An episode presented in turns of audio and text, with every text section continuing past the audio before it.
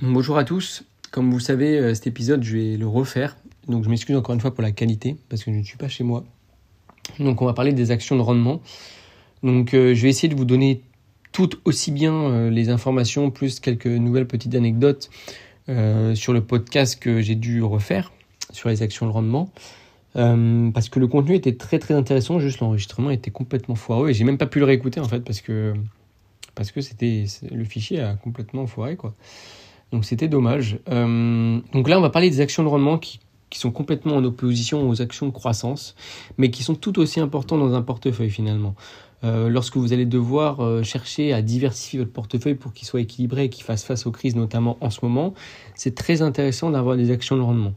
Actions de rendement, ça veut dire euh, un dividende qui est plutôt intéressant et plutôt régulier dans le temps. C'est comme ça qu'on reconnaît une action de rendement. Mais c'est également avec un PER qui est plutôt faible. Donc j'en ai déjà parlé plusieurs fois. Un PER, c'est un price earning ratio. C'est un ratio du cours sur le bénéfice. Si vous voulez plus de détails, n'hésitez pas à aller écouter mes précédents podcasts. Donc voilà comment on reconnaît une action de rendement. C'est également euh, souvent des, des, des entreprises qui sont qui ont un business model assez solide, notamment dans la santé, notamment dans les matières premières, etc.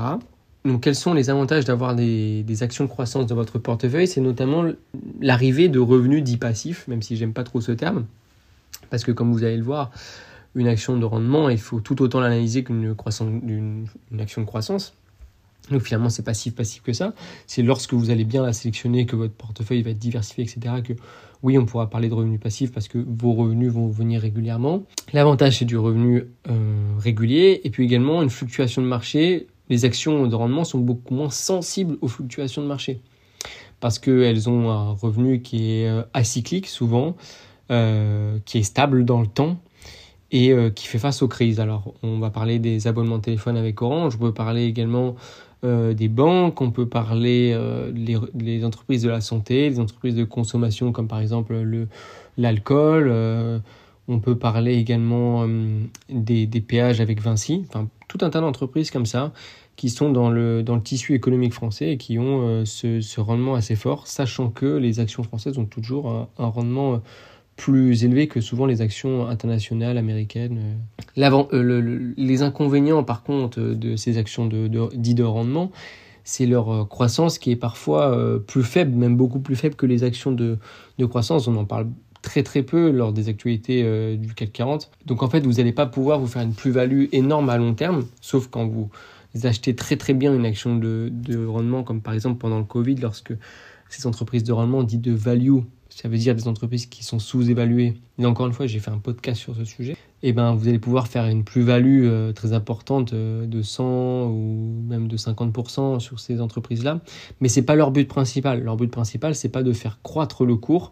Leur but principal, c'est de générer du revenu, d'avoir de l'actionnariat fidèle, euh, d'avoir un business model solide, mature, éviter le déclin, donc euh, réinvestir dans son portefeuille. Mais c'est des actions qui sont euh, là depuis des dizaines et dizaines d'années, comme Total Energy typiquement, c'est des actions aussi solides que ça. Donc j'espère que cet épisode sur les actions de rendement, ce court épisode sur les actions de rendement vous a plu parce que finalement euh, je l'ai refait, peut-être avec beaucoup euh, moins euh, de détails, mais finalement en fait je m'en suis rendu compte qu'avec les différents podcasts que j'ai pu faire par la suite, on retrouve un tissu qui est plutôt intéressant et des détails que j'ai pas forcément besoin de revenir dessus puisque j'ai déjà fait des épisodes sur le sujet. S'il vous manque des détails, n'hésitez pas à aller voir les, les autres épisodes que j'ai pu faire parce que vous allez avoir toutes les informations, même parfois en double, etc. Donc vraiment allez piocher dans la bibliothèque, il y a tout. Et puis, dans tous les cas, moi, j'en referai toujours, toujours, comme je l'ai dit, euh, un par jour pendant 30 jours. Comme ça, vous allez avoir vraiment tout un panel de, de sujets qui, se, qui seront évoqués. Puis, si vous voulez des sujets euh, euh, spéciaux, n'hésitez pas à m'envoyer ça sur Instagram. Et, n'hésitez pas également à vous abonner sur Instagram, à vous abonner au podcast pour ne pas les louper, à mettre les 5 étoiles, comme encore une fois, je vais dire, comme si j'étais un, un, chauffeur Uber, etc. Donc, vraiment, faites ça et vous, vous allez voir, vous allez avoir du contenu de qualité et vous allez être beaucoup mieux, beaucoup mieux préparé, euh, beaucoup plus apte à, à investir. En tout cas, moi j'espère que ça vous a plu et puis je vous dis euh, à plus.